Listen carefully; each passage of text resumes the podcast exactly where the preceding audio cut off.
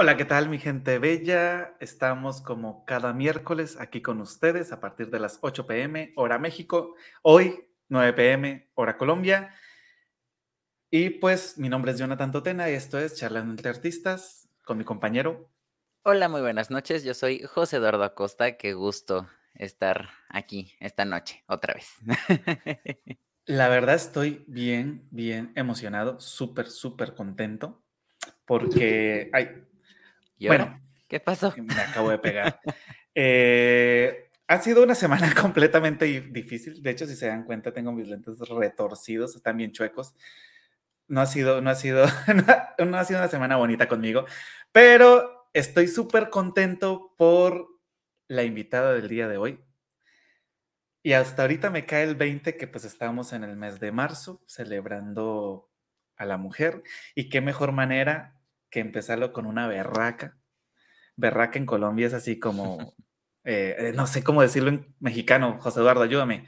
Eh, ay, es que así una traducción. Como echada para adelante, como. Ajá, no sé, no, no sabría cómo traducirlo, si te soy honesto. Bueno, dejémoslo en berraca, lo colombiano es así como que brutal, como que buena, como que Ay, no sé cómo más decirlo. Y pues, emprendedora, músico desde chiquita. Bueno, no sé si al fin ya se dijo, si se dice música. Ahí tengo mm, la duda. No sé, yo he escuchado ambas. De hecho, en el promocional puse música, si no estoy mal. Sí, pero bueno, vamos a dejarlo en música. Ahorita le preguntamos. Sí, ahorita le preguntamos a ella. Estoy así súper contento aparte porque es una gran amiga de la universidad. Eh, nos conocimos por allá por julio del 2009, más o menos. Eh, estuvimos varios semestres en compañía y nos vimos hace poco que estuve en Colombia, tuve la oportunidad de volverme a encontrar con ella después de años que no nos habíamos visto. No, de hecho, estoy, está súper bacano, está, va a estar muy chévere este programa, yo lo voy a disfrutar muchísimo, espero que ustedes también lo disfruten desde sus casas y pues algún comentario, José Eduardo, que quieras hacer. Porque... Eh, no. bueno, no olviden e, e, buscar. esta vez no hay anuncios parroquiales. ¿Cómo no? No olviden buscar en todas las plataformas digitales Ansiedad, una última composición. Ahí se les encargo para que se den una vueltica. Creo que vas a poner el flyer. Aquí está. Ahí está. Para que lo busquen así, tal cual. Ansiedad, Jonathan Totena, búsquenlo en todas las plataformas digitales. En YouTube también. Y pues bueno. Y ya cumplió una semana. Ya cumplió una semana, sí. Esto, esto, el, tiempo se nos está pasando volando y mis lentes siguen torcidos. Estoy muy triste. Yo creo que ya no tiene solución. ¿Cómo no? Ya me dijeron que los llevara a la clínica de los lentes ahí en el centro de Jalapa. Pero bueno, ya para no darle más largas y creo que ya se están aburriendo los que nos están viendo, tambores. Con ustedes, Amy Guzmán, Hola, hola, buenas noches a todos desde la linda y fría Bogotá. ¿Cómo están? Hola, muy buenas noches, bienvenida. Ah, por cierto, aparte de emprendedora, de músico, de mamá, también está bien bárbara la, la Amy. Mejor dicho, es gran amiga y está bien guapa, con todo respeto. Gracias, gracias, gracias por las flores, mi querido amigo. ¿Cómo están ustedes? ¿Cómo van esta noche? Muy, muy bien. Y pues les comentamos, eh, bueno, no, más bien, Amy, coméntanos, ¿quién es Amy Guzmán? Para que así nuestros charleros, que son los que nos están viendo en estos momentos, pues puedan empezar con las preguntas, la verdad. Últimamente hemos tenido mucha participación de parte de ellos y pues sí les como que les da mucha curiosidad de los invitados que hemos traído hasta ahora. Así que cuéntanos quién es Amy Guzmán. Listo. Bueno, eh, nuevamente me llamo Amy Guzmán, espero todos estén muy bien, tengo 32 años. Eh, actualmente vivo en Bogotá, Colombia, para el México. Eh, soy docente en música para la primera infancia. Toco violín, también doy clases de violín, guitarra, piano. Tengo un emprendimiento hermoso que se llama Sensory Music, que es una academia de música para niños. Nació en medio de la pandemia eh, para aquellos niños que se encontraban en casa y querían eh, desarrollar habilidades musicales. Entonces, desde, desde entonces, gracias a la pandemia, nació mi, mi Academia Sensory Music. Y más les cuento de mí. Soy mamá, soy una mamá feliz de tres niños, eh, Isabela, Christopher y Matthew, la razón de mi vida. Eh, también soy esposa, también, eh, ¿qué más les podría decir de mí? Soy amante de la cocina y de la buena música. Excelente. Mejor dicho, qué mejor presentación que la que ella se pudo dar. Sí, sí, sí estuvo, no, no, no, no, no, está súper bien. Aquí, aquí el tiempo, aquí no, aquí no somos como las cadenas de televisión que nos privan de, de comentarios. Aquí, podemos extendernos todo lo que querramos. Oye, Amy, antes de continuar y antes de que se nos olvide, porque parece que no, pero pasa y no es porque seamos malas personas, este, simplemente somos muy distraídos agradecerte que estés aquí con nosotros en este espacio, que hayas aceptado este, estar aquí. De verdad, muchas gracias por, por venir a compartir unas horitas, una horita más o menos, a veces es un poco más, de tu tiempo con, con nosotros, con los charleros. De verdad, muchas gracias. Mm, gracias a ustedes por la invitación. Además, después de esa presentación, o sea, se nota que no tiene tiempo. El hecho de que esté aquí con nosotros es porque verdaderamente, mejor dicho, dejó su agenda dejó todo votado por estar con nosotros el día de hoy. Así que muchas gracias, Amy, de verdad te lo agradezco con todo el corazón. Tú sabes el cariño que te tengo y pues qué genial que hayas aceptado y que estés aquí con nosotros el día de hoy y sobre todo empezando este mes tan bonito que es marzo. Ay, pues de nuevo, gracias Jonathan, tú sabes que el cariño es mutuo, tú sabes que hace mucho tiempo que nos conocí, que nos conocemos, hemos compartido muchas cosas chéveres dentro de la música, muchas risas, todo, todo, todo. Y pues nada, me encanta también conocer a José Eduardo, un paisano de México. Ya tengo un amigo más en México. Claro. Claro que sí. Oye, Amy, tengo una duda acá existencial que siempre le hago a todas las personas porque es muy muy, muy bonito a veces conocer el, viaje de todos. ¿Tú cómo fue que entraste a, la música? ¿Qué, ¿En dónde escuchaste ahora sí que tu llamado hacia la música? Perfecto. Pues bueno, eh, yo vengo de una familia de músicos, donde mis tíos y mis tías son músicos, y la que inició como es, no sé cómo decirlo, como este camino de vida fue mi tía, ella se llama Edbeli Guzmán, ella es violista, es docente del Conservatorio del Tolima en Ibagué y ella fue la que compartió su saber conmigo. Ella fue la que me inició en el violín, una excelente maestra, un excelente ser humano también. Gracias a ella conocí este hermoso mundo y pues heme aquí, docente. Cabe aclarar, quiero, eh, porque esto justo sí lo pregunté antes de, comentarlo aquí.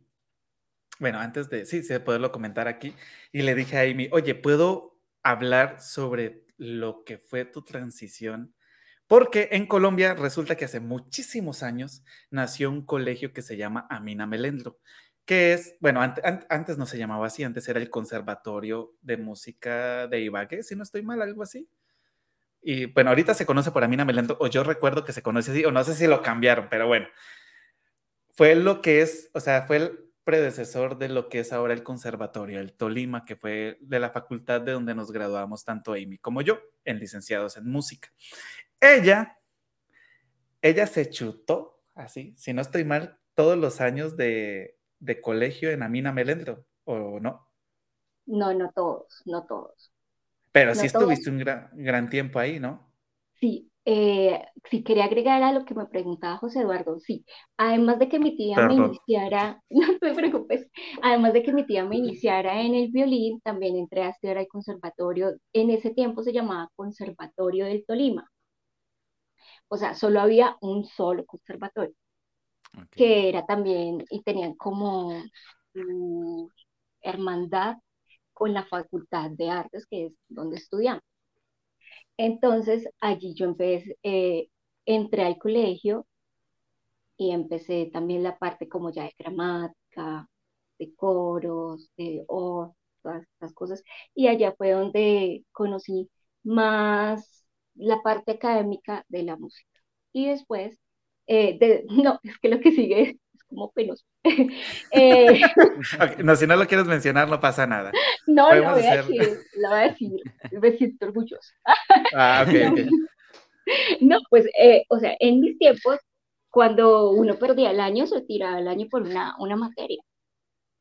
Entonces a mí me daba muy duro el inglés, muy duro. Las materias musicales súper bien, súper chévere, muy bien.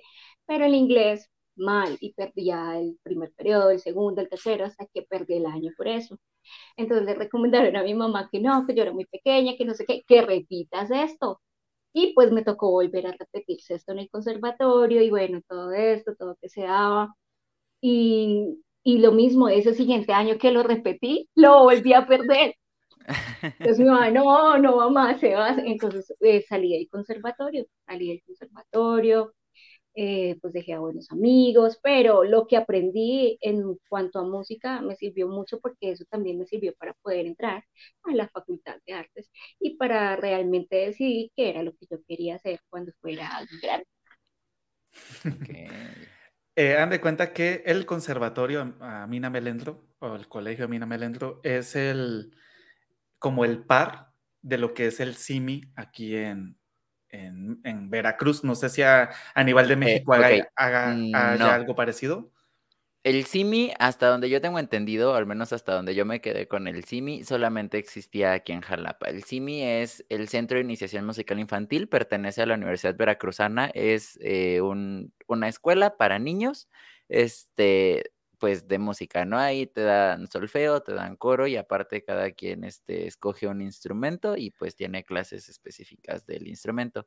Funciona como un paso previo para poder entrar a la facultad de música de hecho, si se tienen que chutar, ¿no? Como cinco años previos o diez, no sé cuántos se tienen que chutar antes de poder estudiar la carrera. Eso es una barbaridad. Sí, sí. Pero está bastante extraño la trayectoria académica aquí. solo que en el Amina Melendro, desde primero de primaria, los niños ya, porque yo, mi sobrino, no, mi sobrino estuvo desde kinder y en kinder ya veían flauta. Eh, eh, ya, ya están viendo las materias musicales, entonces sea, como que delegan un poco lo que son las materias curriculares normales como matemáticas, español y eso, y le dan más fuerte a lo musical, según tengo entendido. Amy me, me desmentirá. Y porque sí recuerdo algunos comentarios de los chicos cuando iban en preparatoria, en bachillerato allá, que, que, decían, no, pues es que luego nos toca clase de física a las 4 de la tarde, después de haber tenido clase de solfeo, clase de, mejor dicho, o sea, sí tienen un horario muy, muy, muy pesado. Pero pues está bien genial porque si salen unos musicazos muy bárbaros, entre esos la que tenemos de invitada el día de hoy. Pues bueno. No, no, no, mm, continúa, continúa. Adelante, adelante. ¿Puedo agregar algo a eso? Es que, bueno, en cuanto cuando el conservatorio era solito, uno solo, eh, la, la jornada iba como desde las 7 de la mañana hasta las 12 o 1 de la tarde, después de eso te ibas a tu casa, almorzabas en tu casa y regresabas hasta las 5 de la tarde, a las 2 de la tarde y regresabas hasta las 5. Anteriormente solo empezabas desde sexto grado hasta 2, además de, o sea, no era como el colegio normal acá en Colombia que es hasta 11, allá había 12 y 13, habían dos años más que cursar. Y bueno, ya después cuando hubo como la ruptura, como que la Facultad de Artes quería como decir, no, nosotros queremos ser conservatorio, queremos ser la universidad, bueno, hubo como algo ahí. No quiero entrar en detalle, la verdad.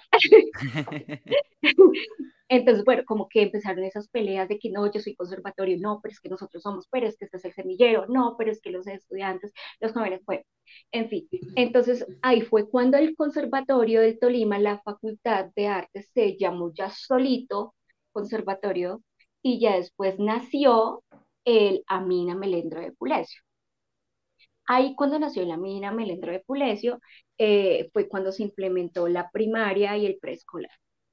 Ah, ok. Interesante. Bueno, ahí lo tienen.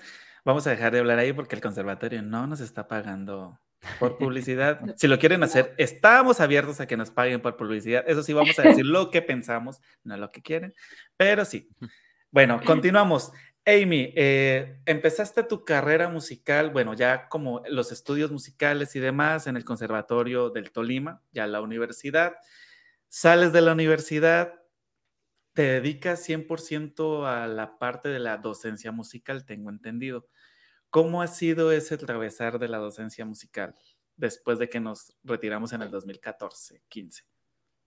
Bueno, eh, la verdad no es fácil empezar a ser docente porque siempre nos vamos a encontrar lugares, personas, y definitivamente en la universidad nos dan muchos tips, nos dan mucha información para, para ser docentes, pero no hay como empezar a conseguir la experiencia. Entonces, eh, hay lugares de lugares, hay lugares donde, bueno, el profe de música, queremos que haga un show para el Día de la Familia, un show para el Día de la Navidad, y sin pensar que nosotros como formadores de una habilidad musical necesitamos de un proceso, necesitamos de, realmente eh, entregarnos a nuestros estudiantes y entregar nuestro conocimiento y que se dé de manera óptima para que el niño reproduzca lo que su profe le enseñó. Entonces, me parece que empezar o sea, salir de una universidad y empezar de una enfrente a ser el docente es un poco complicado porque hay gente que no se da cuenta que el desarrollo de una habilidad musical es más que ir a, mostrar, ay, mira cómo tocan los niños. No, es un día a día, es un proceso y hay mucha gente que se le olvida tener en cuenta que para poder tener ese proceso hay que tener tiempo y hay que dedicar tiempo de calidad. También hay lugares donde, también tuve lugares donde no, profe, no es importante hacer eso, nos importa el proceso de los estudiantes. Soy no, bueno, genial, genial, porque entonces uno empieza a hacer clases que realmente son para la enseñanza musical, son para entregar el, el conocimiento que tenemos para que florezcan nuestros estudiantes. Entonces es un, o sea, uno como en ese momento se siente como más tranquilo y como que fluyen mejor las, el conocimiento que uno le da a los estudiantes. Em, ¿Qué más puedo decir? O sea, hay lugares de lugares, pero uno siempre debe confiar en lo que sabe, porque hay personas que no les parece lo que tú haces, pero no conocen lo que tú haces, ¿sí? Entonces hay que, te, hay que creer siempre en lo que uno sabe me parece que es importantísimo. Sí, es que sí está, está bastante complejo y quiero compartir una anécdota que me pasó justo aquí en México. Eh, yo entré a trabajar en una escuela, no voy a dar nombres para que no haya demandas. Y así, das de cuenta que entré súper con toda la actitud, ¿no? aquí es el calendario B. Aquí inician en agosto. Agosto. Agosto y terminan en julio, junio, julio. julio.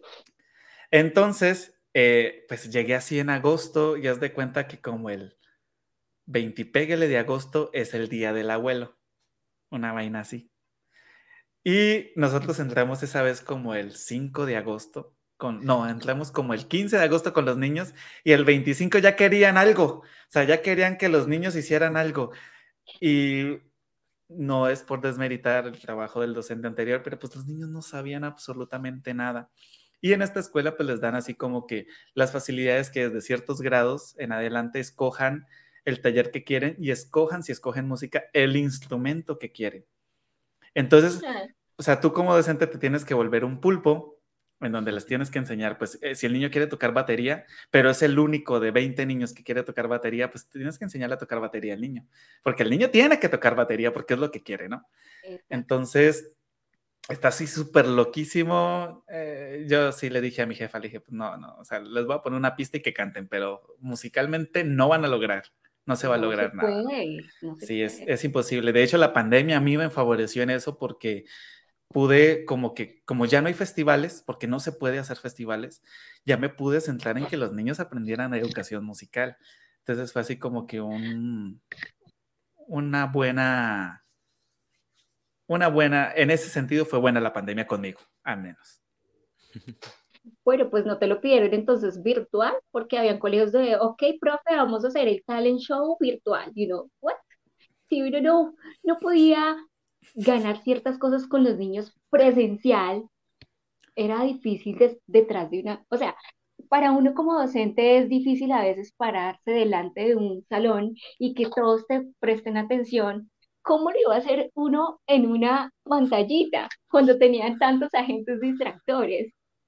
Y fuera de eso, el papá ya en su reunión, o su hermanito chiquito que entró, o sea, habían tantas cosas y se me hace un poco que para nosotros los profes de artes, no solamente de la parte musical, sino también las profes de danza, de teatro, o sea, la gente cree que es fácil hay gente que no valora realmente que eso es una habilidad.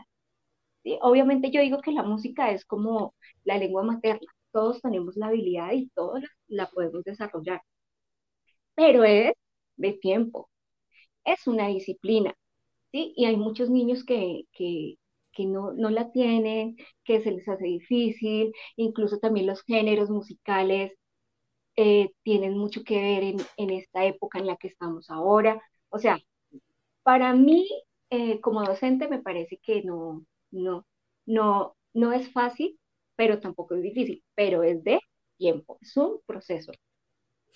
Sí, no, ha sido de locos esto. Bueno, en la noche de hoy, ya a ver si te dejo hablar, José Eduardo, tenemos unos charleros que ya están por aquí participando. Perdón, es que me emociona porque estoy hablando con una colombiana. Tú, date. De, hecho, yo ahorita estoy acá como, que bien acá emocionado viendo porque descifrando yo, he tenido mis aventuras en la docencia, nunca me he aventado y yo creo que nunca me aventaría la docencia musical. Y entonces como que sí se ve acá bien interesante como cómo lo manejan todo. ¿Cómo pelean contra el sistema? Mañana baneados todos. De, hecho, yo les, les, quiero preguntar a ustedes dos, o sea, quiero que los dos me respondan. qué, tan agresivo? ¿Qué ustedes le dirían a los padres de familia? O sea, si ustedes pudieran sentar a sus padres de familia, ¿qué les dirían para explicarles cómo funciona la docencia musical, ¿no? O sea, ¿qué, necesitan ustedes como maestros para que los niños puedan obtener un desarrollo óptimo de las habilidades? Empieza tú, Amy. Ah, bueno. bueno, eh, algo que yo le digo, por ejemplo, a mis papás, eh, de mi, que tengo la oportunidad de, de, verme con ellos cara a cara, a los papás de Sensory Music, lo que siempre les digo cuando ellos quieren iniciar la parte instrumental, que trabajo la parte de piano y la parte de violín. Entonces yo le digo, bueno, tú tienes que tener paciencia con tu hijo, debes apoyarlo, no debes esperar que en un mes de clases vamos a sacar un Mozart, un Beethoven, ¿no? Vamos a apreciar el proceso de tu hijo. Sí, eso es lo que yo digo como para sensibilizarlos, porque también hay papitos que no entienden que de pronto el proceso es de, de estudiar al menos cada dos días, cinco minuticos, es esencial que ellos no olviden lo que les enseñamos en la clase. Normalmente las clases que yo doy a los, a los chiquis que yo tengo son dos veces por semana. Entonces eh, les estoy enseñando, no sé, la canción, la escala. Entonces les doy tips para poder, para que lo puedan eh, ensayar, pero entonces también empapo a los papás de lo que estamos trabajando, les muestro, les enseño también a ellos para que ellos se sientan incluidos que también son parte, sí, y, y les digo, ay, por favor, ayúdame que, esto es, pero que lo haga a partir de que el niño quiera hacerlo, no como, ay, te toca hacer esto, ay, no, pero es que tú hoy no has estudiado, porque ahí se pierde completamente el interés en querer desarrollar la habilidad musical. Ok. Sí, Jonathan. Sí, es que es que. No, yo los cacheté. No, me mentiras, mentiras. Y, yo no baneado del sistema educativo mexicano. No, mentiras. Eh, bueno, ¿qué, ¿qué, les diría yo? De hecho, sí he tenido alguna que otra oportunidad de hablar con algunos padres de familia de, de mis niños. La diferencia, por ejemplo, ahorita que estamos manejando entre Amy y yo, es que ella pues tiene, un, eh, tiene su academia musical dedicada 100% a niños quiero creer, son niños que quieren aprender música, ¿no? En mi caso es en una institución educativa en donde los niños por obligación ven música. Entonces podemos decir que verla mejor. Sí, de 15 niños, dos tal vez quieran aprender y los otros 13 están ahí por porque tienen que cumplir un horario, ¿no? Pero lo que yo les diría a los papás es que apoyen a sus hijos, ¿sí? Más que allá de, ok, le tengo que comprar un instrumento súper fino a mi hijo, porque a veces pensamos que es eso, apoyar un, proceso musical. No, pues que le compre el, el, cuaderno, que yo le compré el lápiz, que le compré el instrumento musical, que le compré el método que dijo el maestro, que le compré tal cosa, que le compré el CD, que... Y piensan que eso es apoyar a sus hijos y no. El verdadero apoyo eh, va más al, hacia el enfoque emocional. Para mí es más importante que, que mis niños sepan que tienen como que su papá y que, si le dice a su papá, oye, quiero aprender a tocar guitarra y que les digan, ah, genial, o sea, qué bacano, vamos a conseguir una guitarra, eh, la que pues, le guste al niño, obviamente si tiene las facilidades económicas. Y pues, si el niño está ensayando, justo lo que dijo Amy, oye, no, no lo prives, ¿no? Si el niño quiere ensayar, déjalo ensayar si tiene alguna duda y tú como padre la puedes solucionar, porque hay dudas que son como que, ¿será que sí estoy agarrando bien la guitarra? ¿Será que sí esto? ¿Será que, o sea, hay sin fin de tutoriales en YouTube donde se pueden solucionar cosas en dos minutitos que de pronto si no está el maestro ahí en el momento, tú como padre puedes hacer partícipe de lo que, pues, de lo que esté pasando, decirle al niño, oye, espérame un momento y en la siguiente clase le pregunta al maestro a ver si él me puede dar como que algún conocimiento, como lo que dice Amy, ¿no? Ella tiene la oportunidad de enseñarle a sus papás. Yo nunca veo a mis papás, ¿sí? Entonces, si es, si es un poquito, lo veo un poquito, desde mi perspectiva, un poco más complejo. Pero sí, sobre todo el apoyo, sobre todo los papás que nos están viendo ahorita o que nos están escuchando por las plataformas de streaming, si, si quieren aprender música, apóyenlos, no, no los priven, o sea, no es que vayan a ser músicos, no es que vayan a dedicarse 100% a la música, pero tal vez sean un médico, un abogado que le gusta tocar guitarra de noche, en las noches. Y les va a ayudar muchísimo, mentalmente les va a ayudar muchísimo en sus... Neuronas. En todo, en todo, en todo. En la parte motriz, yo trabajo mucho motricidad gruesa y fina con mis niños, entonces más que todo el apoyo emocional. Yo me voy más al apoyo emocional. Siento que es más importante que un apoyo material en este sentido. Wow.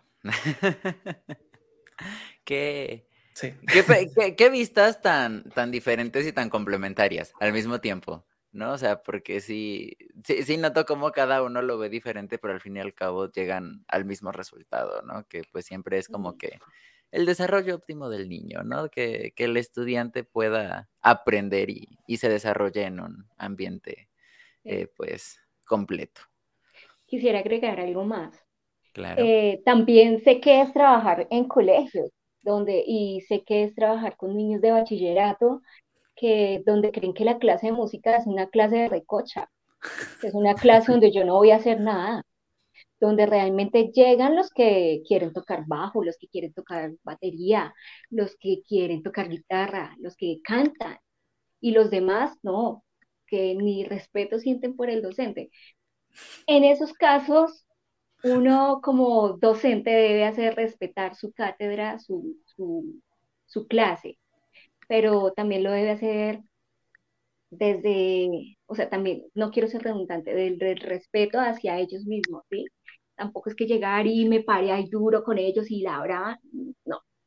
Sí, siempre hay que saber llegar a los chicos, más que todo como a los adolescentes que están como en una etapa difícil, la rebeldía, bueno, en fin, todas estas cosas, pero son chicos que dan muchísimo a nivel musical, dan muchísimo porque son chicos que ya tienen las habilidades ya saben, tú le hablas y les, les, explicas bien y ellos de una, no como con un niño de preescolar donde tú tienes que realmente sentarte con la paciencia por medio del juego, intentar, ¿sí? Eh, contarle qué quieres hacer con ellos, ¿sí? Entonces yo digo que eh, en el colegio lo que uno puede hacer para poder llegar a los papás es enamorar a los estudiantes, ¿sí? Eso es lo que yo digo que uno debe hacer, enamorar y hacer clases divertidas, no que ellos crean que, ah, porque también muchos estudiantes creen que la clase de música es fea, cansona, aburrida, porque hay profes que no, también son aburridos, hay profes que, ay, vine a hacer mi trabajo con este grupo, sí, o sea, no, es, es también uno darle amor y, y, respeto a su, a su, a su quehacer, disfrutárselo, ¿sí? Yo digo que esa es la clave, disfrutarlo. Si tú lo disfrutas, eso mismo estás dando a tus estudiantes. disfruta. Entonces se va a dar el aprendizaje y si ellos llegan felices a casa, pues estamos, los papás lo van a ver y estamos llegando a esos papás. ¿Me entienden? ¿Me entienden? Fíjate que, que, que hace dos ciclos escolares tuve unos estudiantes que, la verdad, cuando, cuando entraron, y yo se los dije, les dije, cuando ustedes llegaron aquí, porque también en secundaria tienen esa opción de escoger el taller, y yo así de plano con los de secundaria, quise como que espantar a los más posibles. Suena feo, lo sé, no suena profesional, lo sé, pero justo lo que yo decía era, yo me quiero quedar con los que verdaderamente quieren aprender música. ¿Sí? O sea, con los que digan, no, pues, o sea, sí se ve que el maestro es complicado, pero me gusta la música y quiero meterme sin problemas. Y así lo he hecho en estos ciclos escolares y llegan exclusivamente los niños que dicen, no inventes, sí quiero aprender y se logra un avance enorme. Entre esos tengo dos anécdotas de dos estudiantes, uno súper matemático, el peladito, o sea, amante de las matemáticas, el, el muchacho, o sea, todo lo que tú le ponías lo estudiaba sin problemas, lo hacía y súper mecánico, ¿no? Y logró hacer unos montajes bastante bonitos en su guitarra. Él quería aprender a tocar guitarra, le compraron su guitarra para la clase de música. Y el otro era un chico que es hijo de doctores, entonces también venía como que en un régimen educativo bastante fuerte y su mamá cada vez que iba al colegio, cada vez que me veía dice, maestro, eh, mi hijo, casi digo nombres, no puedo, mi hijo ama la clase de música, o sea, a veces son las nueve de la noche y escucho que está tocando su guitarra, o sea, estoy sorprendido porque nunca había mostrado un interés tan grande, aparte del fútbol, a otra cosa porque el peladito, muy buen futbolista también, pero todo era fútbol, fútbol, fútbol, y de la noche a la mañana se enamoró de la guitarra y le encantó, ¿no? Y eran estudiantes de último semestre de secundaria, ¿sí? Ah, por decir, en, en Colombia sería como de octavo de secundaria, ya aquí ya pasarían a, a preparatoria, ya no estarían en la escuela. Espera, espera, perdón que te interrumpa, nada más una pequeña duda técnica. ¿En Colombia la secundaria es por semestres? No, por años. Ah, ok. Ah, ya, perdón, me confundí. Continúa. Sí, no te preocupes. Entonces estuvo súper genial porque sí, sí vi un... Vi, vi que mis estudios, o sea, he visto en el transcurso de estos años que he logrado hacer que los estudiantes les guste la música, más allá de la clase de música, que les guste la música y que se interesen. Y que luego ellos decían, maestro, saqué esta canción. Y yo decía, espérate, ¿qué? O sea, no sabías nada de música hace dos meses y ya estás sacando canciones. y esos, esos, esas cosas son bonitas. Perdón, ya me extendí. Pero me emociona, es que me emociona eso. No, y tú me haces recordar una, una anécdota y al mismo tiempo como algo para enseñar a los profes que hasta ahorita están enfrentándose a los colegios, a las escuelas. Por ejemplo, en un momento yo llegué a un trabajo entonces me dijeron, profe, tú sabes hacer esto, tú sabes hacer montajes con esto, tú puedes trabajar bajo presión. Yo, uy, o sea, yo quería el trabajo, necesitaba el trabajo. Yo, claro, yo puedo hacer eso, yo puedo. Pues bueno, a veces no es bueno decir que puedes con todo porque no puedes con todo. Me tocaba, me tocaba chicos de primaria, tenía, en ese entonces tenía tres tercer, eh, diez terceros tenías de sexto hasta octavo y en algún momento tenía que sacar un tiempo para hacer montaje para el Día de la Familia con preescolar. Entonces ya cuando yo estaba metida en tantos problemas, yo, Dios mío, ¿en qué me metí? Entonces, bueno. Eh, Ay, Dios. O sea, sí, o sea, uno no debe ser, que sí, uno siempre debe ser honesto y, y también como eh, decirle a la persona, oye, pero es que estás pidiendo mucho. Soy un solo docente para tantos estudiantes, para y en cuánto tiempo tengo para montar tanto, cuántas horas a la semana. Solo me veía con los niños una hora a la semana. Una hora. Había niños que no estaban, a veces había festivo, a veces había misa, a veces había que, que, que la que otra Eucaristía, que había la reunión. Entonces la clase de música se perdía. ¿En qué momento iba yo a tener algo?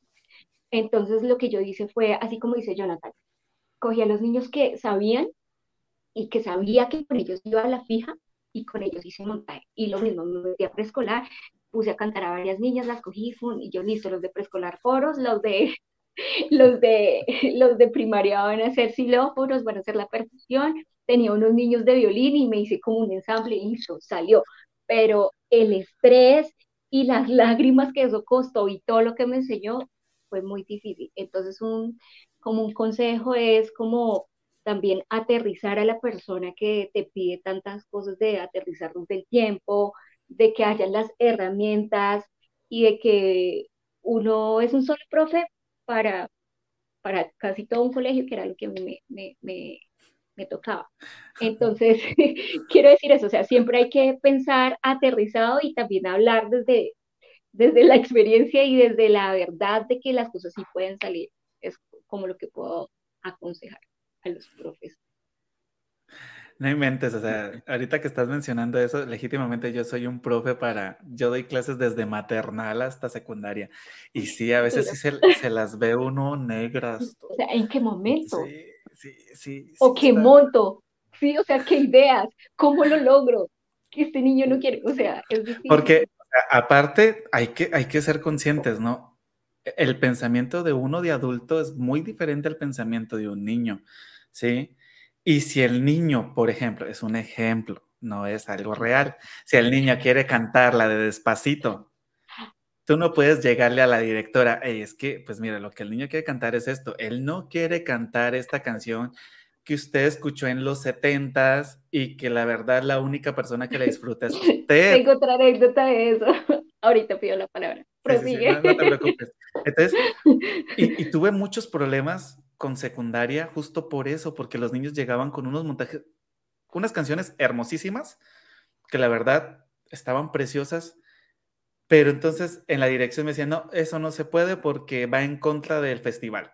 O sea, porque el festival era de galletas y la canción que yo proponía hablaba de pasteles. Entonces, no se podía que una canción, que era la que habían escogido los estudiantes, que a fin de cuentas, pues, son, dentro de la empresa son los clientes, ¿no? Pero bueno, es, esa, eso, ay Dios, ah. Bueno, Ay, yo tengo una anécdota chiquitica, chiquitica, ya, no me quiero entender, no me, a mí me encanta, pero bueno, voy a, a hacerlo rápido. Eh, yo tengo un compañero de música que él es pianista. Entonces yo le decía, ay, bueno, a ti te toca con quintos. Ah, no, soy chévere, chévere, chévere. Entonces él me dijo, ay, pero ¿qué, qué, qué, qué, qué monto? Yo no sé qué montar. Y yo le dije, oye, pero son niños grandes, monta música colombiana. Listo. Digo, uy, sí, en serio, esto está fácil. Y yo digo, súper fácil. Y yo pensaba en mis centros, campus, pasillos. Cuando llegó la, la, la, la rectora, porque en ese centro, entonces yo era la coordinadora de área de artes. Y me dijo, oye, ¿cómo así que el profesor de, el profesor le está enseñando vallenatos de Silvestre Dangona de los niños? ¿Yo qué? ¿Yo qué? Sí, y también les enseñó un reggaetón. ¿Yo qué? Y yo le digo, oye, ¿usted qué le pasa? Y me dijo, hermana, yo le estoy enseñando música colombiana a los niños. es que fue muy ambiguo. Fue muy ambiguo tu, tu comentario, o sea. O sea, pero es que, o sea, somos músicos. Sí, tampoco. Músicos, ¿sí? O sea, nosotros entendemos el decir que es música colombiana, decir que es un vallenato, un reggaetón, o sea, ¿sí? y más cuando uno es profe, y más cuando uno trabaja con niños, y más sabiendo el contenido de ciertas canciones, ¿sí? O sea. Sí, sí. Entonces... Tantica lógica, ¿no? El, el, el, amigo pianista si nos está viendo, hola. Menos mal le dije nombre. Sí, pero él, él así de, eso fue lo que pensó. Y hablando de hola, 44 minutos después, pues saludemos a todos los charleros que nos están acompañando esta noche, porque esta noche ha estado muy buena la plática y no los hemos saludado. Entonces, en primer lugar, tenemos aquí a Alma Molina Segura, que nos saluda desde aquí, desde Jalapa. Dice, bonita noche a todos.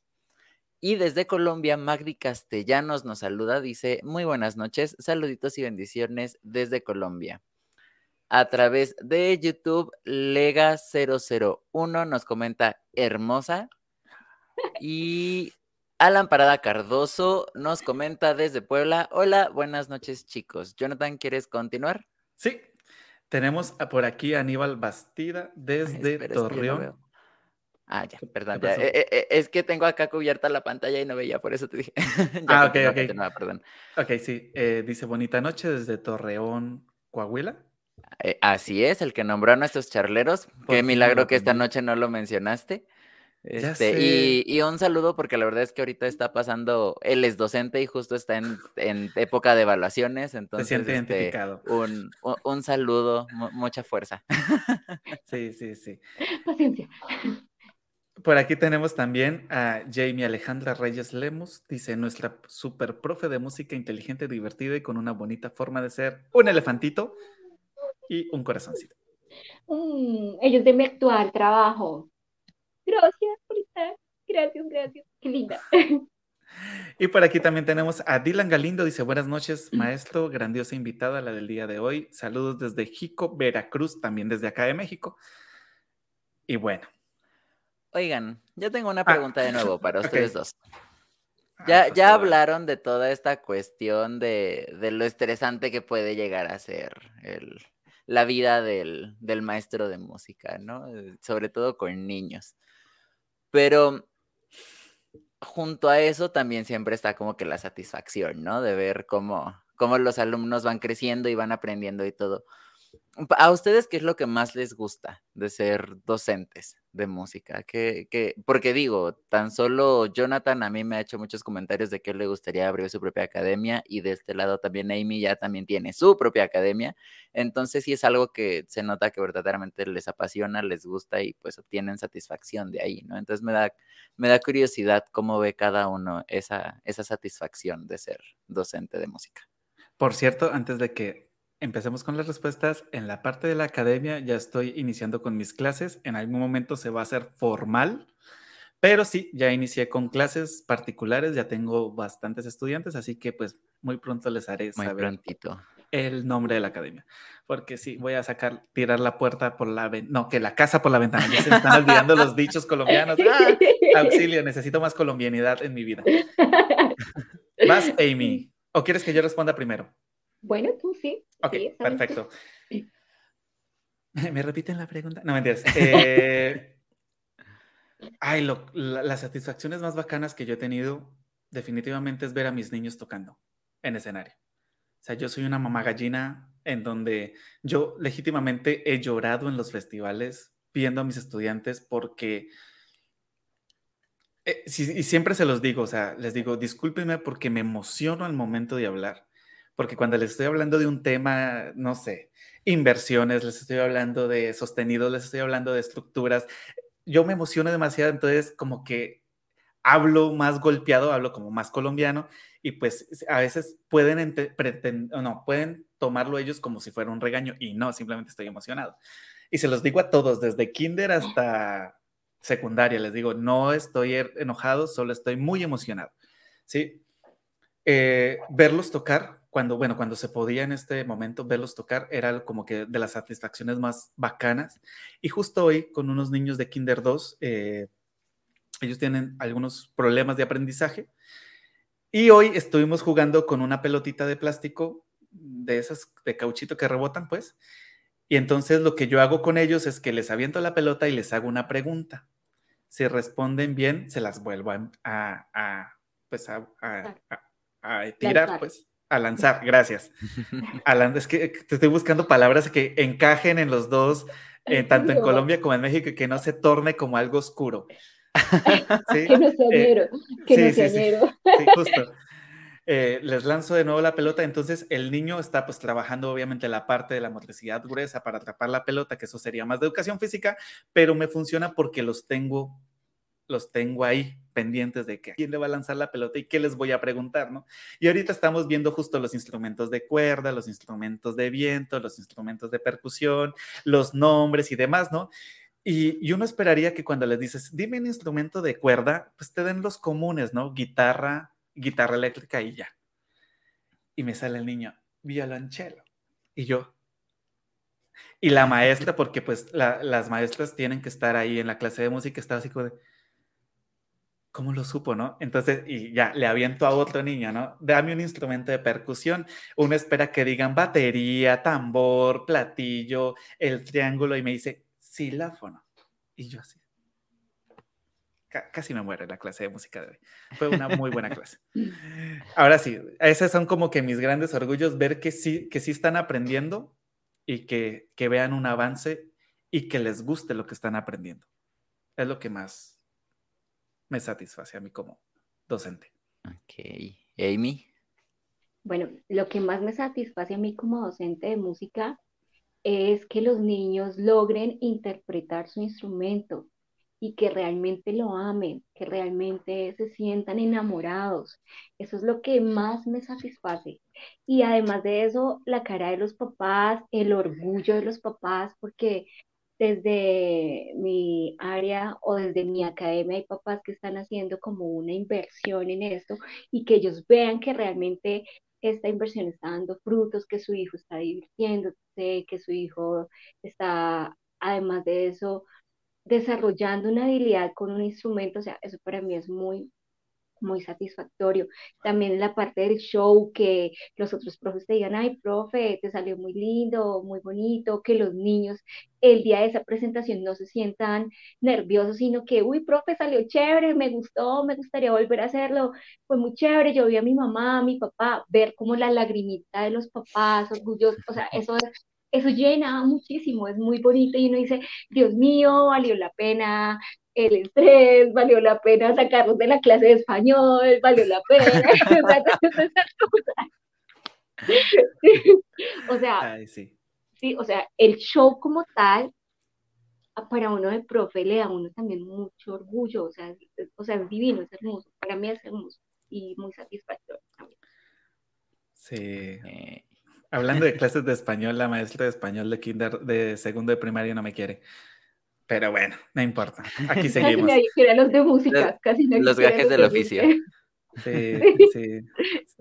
Ah, pero bueno, les mandamos saludos. Y por aquí tenemos más saluditos que nos están pidiendo desde Paz de Ariporo. Saludos, excelente invitada, José Antonio Totena. Gracias, padre. Y tenemos por aquí también, yo también quiero mis saludos, Laura Costa desde Jalapa, Veracruz. Y tenemos otra pregunta por aquí. ¿Cómo manejan el hecho de que a veces es el padre el que quiere cierto instrumento y no el niño? Uy. ¿Voy yo? Sí, sí, sí. Amy, viendo sus, Amy viendo sus, sus anotaciones, ¿no? Yo sé que me van a preguntar esto y este va para tal papá. no mentiras. Pues bueno, cuando yo le digo eso a los papás, por ejemplo, yo tenía una, una mamita que me decía, ay, no, es que yo quiero que mi hija toque piano, pero es que ella quiere tocar violín. Entonces yo le decía, yo le decía, por eso ponte tú en tus zapatos que tu mamá te esté diciendo que tú quieres que, que ella quiere que tú toques el piano y no el violín. ¿Tú cómo te sientes? Le dije, además estamos en una etapa importante que es una niña, donde ella es la que va a, a, tomar la disciplina de sacar su instrumento adelante, porque el instrumento es como un hijo, es una responsabilidad. Si tú no practicas, no va a sonar bien, no, a no va a salir la, la canción. Entonces siempre los hago como entrar en conciencia desde su niño interior, ¿sí? Como la parte emocional. Y decirle, y si ella quiere violín, y no, y no quiere piano y le compraste el piano, pues ella va a sentir que es una obligación y no como un premio. ¿Sí? No va a sentir como las ganas, la motivación. En cambio, eh, por eso es importante que, a ti, que tú le preguntes a tu hijo qué le gusta, porque ellos ya saben y están en una edad donde saben qué les gusta, que esa edad es a partir de los cuatro años. Eh, en las clases de estimulación musical e iniciación musical se dan desde los dos años hasta los cuatro años. En los cuatro años ya los niños ya tienen eh, la parte del habla y ya, ya pueden hacerse entender y pueden decir, me gusta este instrumento, ellos ya pueden decidir esas cosas y pues como papás hay que entender que el que se va a meter por completo con el instrumento es el niño y no el papá. Entonces, a mí me ha funcionado de esa manera. Y también tengo, aprovecho para decir que también tengo papitos que ven niños de dos años y los ven con habilidades musicales. Profe, acá te traje el baterista. Profe, mira, el de la guitarra. Profe, y yo, no, un momentico, un momentico, porque, o sea, meterse con, uno le puede enseñar a los niños, pero el proceso va a ser más lento, mucho más lento. Por ejemplo, yo enseño con la metodología Suzuki, que es a partir de la lengua materna. Entonces, a partir de lo que, por ejemplo, con casa, entonces le enseño y no le estoy diciendo que estamos haciendo corchea o negro. ¿sí? Entonces, hay niños que a los dos años no saben hablar. Entonces, si ellos no saben hablar, no saben reproducir lo que escucharon, pues tampoco lo van a tocar. Entonces, a partir de todo eso, me, me toca como contarles a los papás eh, qué pasa neuronalmente, además en la parte de las articulaciones, hay niños que la, eh, eh, la motricidad fina todavía no, no, no, funciona muy bien, porque incluso al tocar un xilófono, que es un instrumento como de percusión menor, fácil, aparentemente, quiere darle la tecla roja y no le dio la negra. Sí, o sea, todavía no. O le dio a la maestra, o sea, también es posible. Además, entonces, a mí me sirve mucho como aterrizarlos eh, desde, pero desde argumentos, ¿sí? Y pues obviamente siempre el respeto y siempre la, amabilidad. Y siempre, siempre aprende, siempre entienden, y lo mejor de todo es que los niños le muestran que ese es su instrumento, como, uy, profe, sí, mire que a él le gustó la clase, uy, profe, usted tenía razón, mire cómo toca hermoso, yo no sabía, no sé qué. Entonces, esa es la forma en que yo lo hago. Ok. Jonathan. La verdad es que he adquirido como cierta manera de ignorar comentarios como ese, por ejemplo, el de, es que yo quiero esto, pero mi hijo quiere otra cosa. Yo sí le digo, a ver, o sea, justo lo que comenta Amy, pues, ¿quién es el que se va a chutar las horas de, de estudio, a quién es el que le van a doler las manos, a quién le va a doler la cabeza, a quién le va a doler el oído, quién en algún momento de su vida va a decir, ya no quiero saber nada de esto, porque también es normal, a todos nos pasa, eh, pues es el niño, no el papá, ¿no? Y, yo sí, aparte hago mi cuñita publicitaria, digo, si quiere que el niño toque piano y el niño no quiere, tal vez el que quiere tocar piano es usted, métase a clases de música.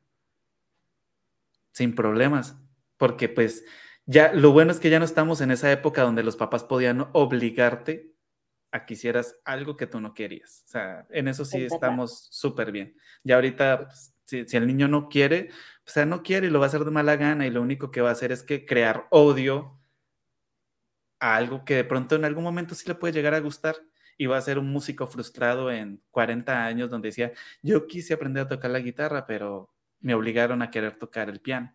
¿No? Entonces, sí, no, no, nunca funciona. los manda uno al lejas, lejos. No puedo decir la palabra porque nos regañan. Ok. Amy, ¿cómo nació esta iniciativa Sensory Music? Sí, tengo muchísima curiosidad.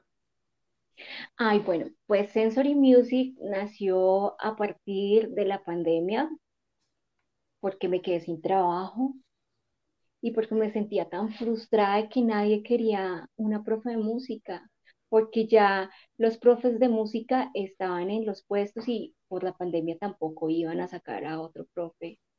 Sí, o sea, realmente en las vacantes se acabaron. Me sentíamos frustrada, tanto así que eh, tuve una cita con psicología y el psicólogo me decía, pero bueno, ¿por qué te sientes tan frustrada? Yo le decía, no, es que no tengo empleo, para eso tengo unos hijos, una familia, me siento muy mal, siento que, que también podría estar ayudando a niños en medio de lo que es este encierro. Y él me decía, bueno, ¿y tú qué eres? ¿Tú, ¿Cuál es tu profesión? Sé que es docente, pero ¿eres docente de qué? Yo le dije, yo soy docente de música. Y me dijo, ¿y tú estás llorando por ser docente de música y que nadie te dé empleo? Yo sí. Me dijo, me dijo, yo le pagaría una profe de música porque se fuera con todos los protocolos de bioseguridad a mi casa y les regalara una hora de diversión a mis hijos y no que estén pegados de una pantalla. Y yo como, oh my God, la vida me está hablando, no, es para mí. y yo, o sea, me sentía literalmente el bombillo se iluminó de una. Y fuera de eso, en la pandemia yo hacía muchas actividades sensoriales con mis hijos, que también lo hacía una amiga que, que, que, estudió con nosotros en la universidad. Entonces yo veía que ella hacía eso, entonces me sentía también animada a hacerlo con mis hijos. Ella tenía una sola niña, yo tenía dos bebés y necesitaba que mis hijos hicieran algo productivo. Entonces me inventaba como experimentos, también hacíamos clase de música. Entonces yo dije, oye, esto que estoy haciendo lo puedo llevar a otros hogares. Y así fue como nació y una noche me senté y busqué un nombre y empecé a, a, a ofertar por, Facebook. Y ahí fue donde me salió la gente. Y me, o sea, en ningún momento lo hice con pensando literalmente en la parte económica de taparme en plata y no, lo hice desde lo que yo sabía y desde la diversión que yo podía llevar a muchos niños. Y pues así se dio y así nació Sensory Music a partir de la pandemia. Agradezco el aprendizaje de la pandemia, agradezco que abrí los ojos a que mm, tengo la habilidad, tengo un saber que puedo compartir y que no hay que esperar que alguien nos emplee cuando nosotros tenemos el todo en nuestras manos. Entonces eso hizo como que reflexionara y que me lanzara directo al éxito con mi, con mi, con mi academia y, desde entonces, y fue un hit. O sea, yo nunca pensé que iba a ser algo que me fuera a ir tan bien, ¿sí? Decía, bueno, si me salió un estudiante, dos, chévere, me encanta, chévere, al menos estoy, estoy generando en una casa algo diferente y también en mi casa lo estoy haciendo porque también puedo ayudar a mi esposo, todas estas cosas, ¿sí? Entonces, eh, ir a hablar con ese psicólogo y también como haber estado en ese momento, haberme sentido mal, hizo que saliera este sueño que para mí es un sueño, es como una meta cumplida, es, es orgullo, es orgullo porque me llena, me llena en todos los sentidos. Yo antes sentía que tenía que ir a trabajar y no valoraba lo que tenía hasta cuando llegamos a la pandemia, de que yo quería un trabajo y ya después lo perdí y pensaba en los mm, años anteriores donde yo iba con pereza a trabajar. A partir de eso empecé a amar más lo que sé, más mi trabajo y todo fluyó de una muy buena manera. Qué lindo. Fíjate que, perdón, perdón que te interrumpa, José Eduardo. Sé que no te he dejado hablar hoy, pero es que eh, eh, hay un dicho en Colombia que dice, estoy como marrano estrenando lazo. Bueno, más que todo de los llanos. estoy súper contento porque aparte de que estoy hablando con una gran amiga, estoy hablando con una colombiana y estoy hablando de un tema que me fascina, que es la docencia musical, entonces lo siento. y también charleros, perdón. Eh, fíjate que lo, lo, que comentas, a mí, a mí pasa lo mismo. O sea, yo disfruto mucho darle clases a niños que quieren aprender. ¿Sí? A niños que quieren, que, les, que verdaderamente les llama la atención, porque también, obviamente, el proceso ese que comentas de que a veces uno no quiere ir a trabajar porque, pues, por X o Y motivo, ¿no? Ya sean las directivas, ya sean los estudiantes, ya sean los, compañeros de trabajo, los padres de familia, uno mismo, o sea, todo es como que, todo es un conjunto de muchas cosas. Pero desde que estoy dando clases particulares, me encanta, o sea, a mí me fascina y yo se lo he comentado a José Eduardo que una de las cosas que más me gusta es dar clases a personas que quieren aprender, ¿sí? Porque eh, en mi caso, no, estoy tan enfocado en la parte de la iniciación musical desde temprana edad. Yo soy más como que me gusta agarrarlos un poquito más grandes y sobre todo gente adulta. He tenido la oportunidad de trabajar con, con personas mayores de 50 años y, y justo es ese, ese, ese amor también que se, ve, que se ve de ellos, ¿no? Es esa, esa hasta ternura porque he tenido así eh, personas con problemas de artritis que, dicen es que, o sea, quiero aprender porque la artritis ya me está marcando demasiado mis manos y pues quiero hacer un ejercicio, ¿no?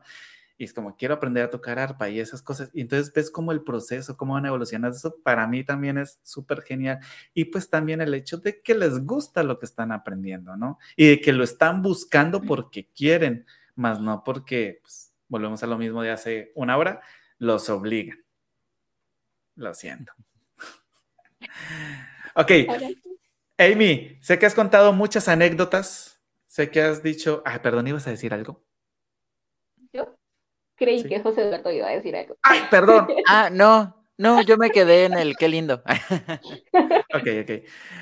Ok, continuamos. Amy, nos has contado sin fin de anécdotas, pero si quisiéramos, y pues es parte del protocolo del programa, que nos cuentes una anécdota que te haya marcado, ya haya sido para bien o para mal en tu carrera musical, y pues si nos la quieres compartir, estaría genial. Claro que sí, claro que sí. Por favor. Eh, pues bueno, anécdota, anécdota triste, porque tenía como una coordinadora que no le gustaba nada de lo que yo hacía, nada de lo que yo planeaba, nada. Y yo siempre, bueno, intentaba hacer las cosas chéveres y yo, bueno, lo voy a llevar mi parcelador. En ese entonces era un parcelador y era a mano, tenía que hacer mis, mis, planeaciones a mano. Y no, ¿eso para qué? Ay, no, ¿y eso qué le sirve a los niños? A mí me encanta planear cosas a partir del juego musical. Entonces, a mí me gusta que mis niños en mi clase lleguen y se diviertan. No que estén sentados ahí, no, que saltamos, brincamos, tocamos un instrumento, interactuamos, todo. Y a ella no le gustaba, a ella no le gustaba, no le gustaba. Tanto así que un día ella estaba tan cansada que yo le dije, oye, qué pena contigo, tú eres docente de español, ¿cierto? Y me quedó mirando como, sí. Yo le digo, ok, yo soy la docente de música. Si quieres, da tú la clase de música y tú planeas la clase de música. Y le digo, porque ya no puedo. Desde ese momento Amy no tuvo trabajo. Exactamente, eso fue terminando noviembre al otro, en enero. Chao, mija. Y lo más triste de eso es que en, en noviembre no me dijeron, oye, no te vamos a renovar, sino que así continúa. Y en enero ya, después de que había pasado la oferta docente, después de que ya no habían vacantes, ahí sí fuera acá. Pero bueno, igual, bueno, me raspé, me paré y seguí y después conseguí otro empleo mucho mejor. Fíjate que a mí me pasó eso hace, hace un tiempo, tampoco voy a mencionar nombres, que, que así, o sea, legítimamente eh, terminamos el ciclo escolar, todo súper bien, entramos a las vacaciones, entramos como docentes, ya ves que siempre los maestros entran antecitos, y el viernes antes de entrar a clases, o sea, el viernes antes de ese lunes de primer día de clases, me despidieron por una tontería. Y yo, o sea, también, ¿dónde iba a conseguir el trabajo? O sea, de plano, imposible.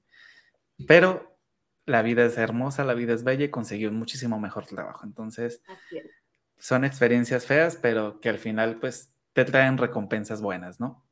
Así es. Generalmente, en el programa, como decía Jonathan, parte del protocolo, es pedir un consejo a, los invitados, pero siento que estaría bien romper un poquito el, protocolo y pedirle el consejo a ambos este, que Jonathan también en esta ocasión de consejo. Porque siento que e, en este programa en específico es muy específico, eh, justamente, valga la redundancia, es como que un, un campo muy... Es que no quiero volver a decir específico, demonios. Pero sí es un cambio, digamos, un campo, digámosle, no muy abierto, ¿no? De personas que uno puede decir, ah, sí, claro, alguien que quiere entrar a la música, o alguien que quiere entrar al teatro. Pero específicamente hablando de alguien que quiere entrar al mundo de la docencia musical, ¿qué, qué consejo le darían? ¿No? Alguien que dice, no, pues es que yo soy músico y me gustaría como que entrarle al mundo de la docencia, pero no sé cómo. ¿Qué, qué consejo le darían? Yo digo que empiece la invitada, porque pues obviamente... Ok, yo digo que para poder dar el consejo es muy importante que esta persona quiera ser docente. Si tú quieres ser docente, el mejor consejo que puedo darte es que lo hagas con amor, que te lo goces, que realmente si es con niños, con adultos, que, que, que te goces el proceso de enseñar y que además de eso sea un disfrute para ti, que no lo hagas porque me toca, porque ahí nunca va a fluir, nunca. Entonces mi consejo es eso, hazlo desde el amor, desde el disfrute. Ok. Jonathan. No lo haga, compa. voy a ser, voy a ser, voy a ser lo más sincero posible. con, con, todo mi corazón abierto y pues esperando que lo tomen a bien. Si, si eres músico y quieres entrarle a la docencia musical, no lo, eh, no lo haga si no le gusta trasnocharse, si no le gusta estar pensando nuevos métodos, si no le gusta estar reinventándose cada día, si no, si no es capaz de, de dejar el manto de músico, porque seamos honestos, todos tenemos como que nos metemos en un manto y somos los músicos y somos los intocables y nosotros no caminamos, levitamos, ¿no? O sea, si no eres capaz de quitarte eso para tirarte al suelo y jugar con tus niños, no lo haga. Si amas el hecho de que puedes o tienes algo que otorgarle a otras personas, métase de una, sin problemas. Eso sí, eh, capacítese. No es, no es como que, ay, yo sé música y ya puedo ser docente, no. Ahí sí retomo las palabras que una vez dijo Gina, en una de las invitadas anteriormente. Capacitarse es la mejor manera de poder evolucionar. Si quieres ser docente, capacítate. No es fácil. No es como que de la noche a la mañana uno se dio cuenta que tenía la vocación de docente. Eh, tengo muchos compañeros que estudiaron la licenciatura en educación musical y pues ellos aceptan de que no tienen la vocación para ser maestros. ¿sí? No es fácil, o sea, no, ser maestro no es pararse en un aula y decir yo toco guitarra y te puedo enseñar a tocar guitarra, pero sin saber que, que tienes unas bases, que necesitas unas bases pedagógicas para poder enseñar el instrumento, ¿no? ¿Cómo enseñarlo? Y cómo enseñarlo, justo. Y pues, obviamente, tienes que tanto amar la profesión, que es la música, amar la profesión, que es la docencia, y amar a tus estudiantes, ¿sí? Aunque el estudiante te cale hasta lo más profundo de tu ser y sean de esas personitas que tú no quieres ver, porque a veces hay niños que no dices, ay Dios mío, ¿cómo pudo ver, cómo puede existir? Tienes que amarlo, o si no, si, si tú no le demuestras amor, el niño lo va a tomar todo mal y no va a aprender y no va a querer tu clase. Entonces, eso ese es mi consejo. No lo hagas si no estás dispuesto a hacer todo lo que te dije. Muy bien, pues ya, ahí, lo tienen, ya, ya, ya lo saben. Pasándose las venas, ¿no? Ya.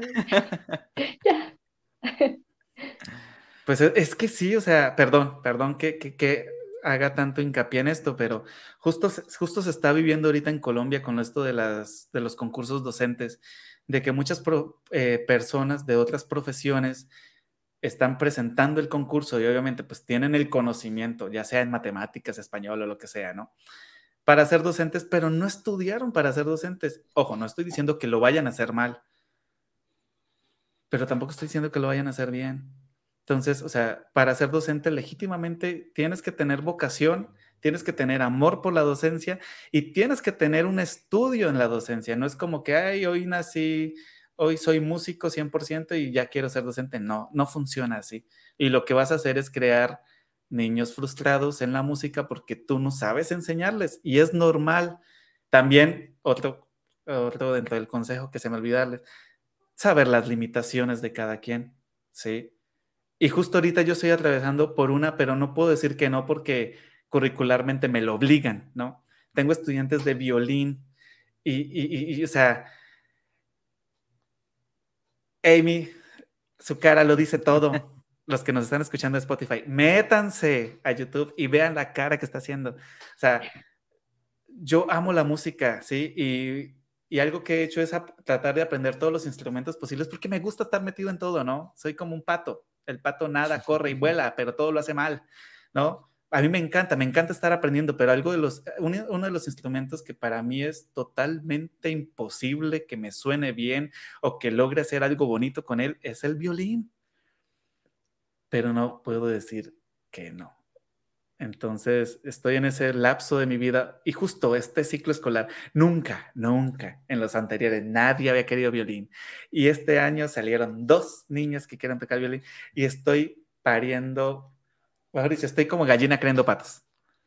Mm, sí, obviamente yo trato de darles eh, las bases porque pues sí me he puesto a leer y demás, pero sí, o sea, es un gallo muy complicado. Así que también conozcan sus limitaciones. Yo en este momento, si pudiera, diría, no sigo dando esta clase, pero pues no Quiero decir puedo. algo de eso. Quiero, Dime. que quiero decir eso. Es que hay instituciones que creen que el hecho de que tú seas profe de música, tú eres el hombre o la mujer orquesta, y no es así. Tú para poder ser músico instrumentista necesitas años, necesitas ocho horas al día para dedicarle a tu instrumento. En uno. Entonces imagínate, fuera de eso quieres que tú toques flauta, violín, batería, guitarra, piano, saxofón, trompeta. No, eso es lo que uno debe también hacer con las instituciones, decir, oye, no, así no es. Hay, hay profesores para violín, hay profesores para saxofón, pero no hay uno que sepa todos, porque es una disciplina, es un idioma diferente, ¿sí? O sea, ¿sí, sí me entienden eso que quiero decir? O sea, a pesar de que, de que es la música como tal, o sea, es un mundo, o sea, literalmente la música es otro idioma. Ser músico es hablar otro idioma, un idioma universal porque la música mueve masa, todo el mundo entiende, tú puedes hablar inglés, portugués, pero todos entienden el lenguaje de la música. Y es eso, no, no, o sea, es muy difícil que, que los currículos de los colegios no respeten el tiempo que uno le ha metido para ser profe de música. Sí, Sí. o sea, es que no quiere decir que uno, no, ay, es profe de música, ah, listo, no, o, eh, vaya, toque violín o lo que te toca, o, ay, el profe de música, vaya, tóqueme el cumpleaños, ay, el profe de música, vaya, tóqueme la misa. No, así no es, sí. O sea, tanta, me parece que en las instituciones no hay como, o sea, no saben, no hay conocimiento realmente de lo que es ser músico y de lo que es ser docente de música. ¿sí? Entonces Sí, también eso es como un consejo para los que quieren ser docentes de música, de que tampoco vas a ser el hombre orquesta y que tampoco debes decir que sí a todo, no, debes como, como aterrizar a la persona y decirle, oye, no, ¿se puedo esto? Esto no puedo. ¿Quieres esto? Bueno, se puede. Esto, no, lo siento, pero ¿sí me entiendes? O sea, es Sí, es muy complicado. De hecho, demasiado. justo hace, empezando, empezando el ciclo escolar, hablé con mi coordinadora y le dije, mira, para el siguiente año tienen que limitar. Sí, entiendo que los chicos quieran aprender y demás, ¿no? Pero pues limítenlos a, pueden decir, hay estos tres instrumentos musicales, ¿no? Guitarra, piano y batería, que son pues mal que bien los que en teoría un docente musical debería tener aunque sea las bases, ¿no? Obviamente no vas a ser el mega pianista, no vas a ser el mega guitarrista ni el mega baterista, pero sí les puedes dar unas bases a los niños para que ellos se vayan encaminando y si les gusta, consigan maestros en el ámbito, pues, extracurriculares. Y sí le dije, o sea, la verdad, ahorita, pues nomás porque, porque de veras, pero el siguiente ciclo escolar sí, sí, sí tienen que limitarlo porque tampoco se puede. Y pues como también quieres, ¿no? A veces te, te, te encasillan en que tienes que dar la clase, ¿no? Y tienes 15 muchachos, entonces uno es guitarrista, dos son pianistas, dos son bateristas, uno es violinista, ocho quieren cantar, y pues a todos los tienes 45 minutos y aparte de que tienes que enseñarles música, tienes que hacer un montaje, ¿no? Yo aquí ya sacando todo mi... Sacando todo, toda mi ira, perdón, charlero, sé que charlando entre artistas no es esto, pero... ay, El día de hoy fue una Hace sesión de terapia. No, hace parte, hace parte. Es Sí, sí. y hace falta. Y yo sé que muchas de las personas que nos están viendo, que tal vez se dediquen a la docencia, yo sé que se sienten identificados con lo que estamos comentando aquí, independientemente cuál sea tu, tu materia, cuál sea tu profesión, si en algún momento has tenido que enseñar, obviamente te vas a sentir identificado con todo lo que estamos diciendo, porque pues nosotros hablamos desde el ámbito musical, ¿no? También pues, los que enseñan matemáticas y enseñan otros, O educación física. educación física, hablando Sí. de eso. Sí, o sea, los de natación, los de patinaje o los de fútbol. O sea, uno se va por un camino, no por todos, porque todos necesitan constancia, disciplina, tiempo. Pero sí. Bueno, ¿algo más que nos quieras comentar, Amy, el día de hoy? Ya saqué mi enojo, ya, perdón. Estoy feliz, estoy feliz, me lo he disfrutado, o sea, no puedo creer que llevemos una hora y 19 minutos, no lo puedo creer, no lo he sentido. ¿En qué momento? ¿En qué momento? ¿Cuándo? Sí, o sea, realmente ha sido un disfrute total y al principio tenía nervios. La verdad, nunca había estado en un en vivo. La verdad, no me gusta grabarme mucho hablando y eso, no sé por qué me da como nervios, lo sé. Pero no, lo he disfrutado demasiado, me encanta mucho el, el programa y estoy feliz, feliz de ver a Jonathan y de conocerte a ti, José Eduardo. Feliz. Gracias igualmente. Y de verdad qué gusto haberte tenido aquí en este programa, que aparte de, de, de, toda la sesión de terapia que ya tuvimos, siento que fue muy educativo para todos, para ustedes, para mí y para todos los charleros en casa, que ya sea que sean docentes, que tengan hijos, sobrinos, nietos, que vayan entrándole también a este mundo de, de la música, que también sepan cómo, pues cómo es el otro lado, ¿no? El mundo del docente, ¿no? Que entiendan un poquito también que pues al fin y al cabo siguen siendo seres humanos, ¿no? Que también se, se estresan, se cansan, no, a veces no pueden dormir, se enferman, ¿no? O sea, es, es, también es algo que se debe entender allá en casita. Entonces, de verdad, muchas gracias por, por donarnos hora y media de tu tiempo, por estar aquí con nosotros. Este, de verdad, muchísimas gracias y también un, un gustazo conocerte. Gracias a ustedes, chicos. Gracias, de verdad. Amy, de verdad, muchísimas gracias. Aparte de todas las gracias que te ha dado José Eduardo, yo también te quiero agradecer mucho por haberte tomado el tiempo, ser lo ocupada que estás y de verdad te la volaste al regalarnos estos, estos minutos de tu tiempo. Eh, te mando un abrazo enorme. Eh, espero que de verdad tu proyecto llegue lejísimos Sé que ha, sido complicado, la pandemia ha sido difícil, pero me alegra ver que continúas con tu proyecto, que sigues firme. Amo cada vez que publicas una foto de, de los materiales que utilizas, todo lo que haces, o sea, de verdad me encanta. Y esta charla de hoy fue como que renovadora para mí como docente musical. Espero que para los charleros que están en casa también haya sido así. De hecho, me llevo como que muchos tips de los que comentaste para mis clases con mis niños de kinder y eternamente agradecido contigo. Espero cuando vuelva a Colombia volverte a ver y pues te mando un abrazo, saludos a tus chiquillos, a tus niños y a tu esposo. Un abrazo enorme también. Muy abrazos para ustedes, espero estén muy bien. Gracias de nuevo, gracias, gracias, me la gocé completamente. espero que estén muy bien, abrazos para cada uno y nada, feliz Excelente. Y antes de continuar, espérate, antes de que te despidas, José Eduardo, eh, recibimos un mensaje y justo se lo comenté a Amy antes, porque es un mensaje de un maestro que en lo personal yo admiro demasiado admiramos. y que, bueno, admiramos demasiado y que llegó en parte gracias a nuestra invitada del día de hoy, Amy, y me siento súper contento. Eh, es un maestro que cambió mi manera de pensar, en la música. Así que lo vamos a tener en Charlando entre Artistas. Estoy, pero así como que esta semana empezó súper, súper bacana, pese a mis lentes torcidos. Por cierto, una disculpa por si me ven así desalineado. y estoy súper emocionado y en su momento les haré saber quién es ese maestro que nos va a estar acompañando en Charlando entre Artistas. Y Amy, gracias también por eso.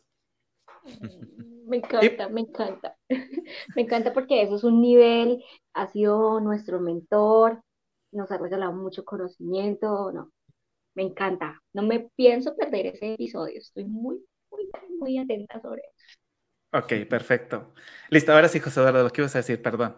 Eh, justo quería preguntar, Amy, para todas las personas que nos están viendo en Colombia, ¿cómo pueden acercarse a Sensory Music? Eh, ¿Cómo eh, cómo te encuentran en redes sociales para poder pedir informes sobre las clases y demás. Listo. Eh, estamos en Instagram como Sensory Music by Amy.